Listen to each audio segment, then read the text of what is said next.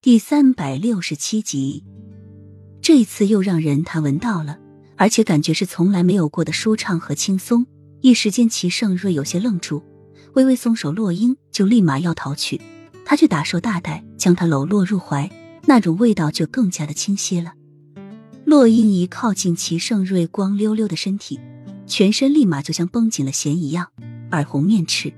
他紧贴着他的胸膛，能明显感觉到他强劲有力的心跳。洛英赶紧挣扎：“你想干什么？”齐盛瑞在洛英的肩头用力的吸吮着，仿佛要把洛英吞下去一样，低声说道：“我都不能举，还怕对你做什么吗？”但是搂住洛英的两只手却已经移到了洛英的胸前，正准备解开洛英胸前的扣子。洛英连忙捂住胸前，口气严厉：“你到底想干什么？你小心引火自焚！”齐盛瑞听后却轻轻一笑：“这辈子朕只碰两个女人，你对我一点吸引力都没有，吸引朕的是你身上的香味。”说罢，已经将洛英的外衣解开，里面露出白色的亵衣，正紧贴着洛英粉红的肚兜，看得若现若现。这样使洛英看起来更加的诱人。皇上，你放开我，奴婢给你回去配上这种香味就是了。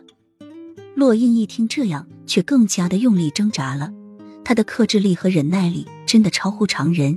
她不怕他会对她怎样，而是怕他会看见她身后的那枚牡丹胎记，到时候真的是此地无银三百两了。洛英挽起的发髻已经全部散落在水中。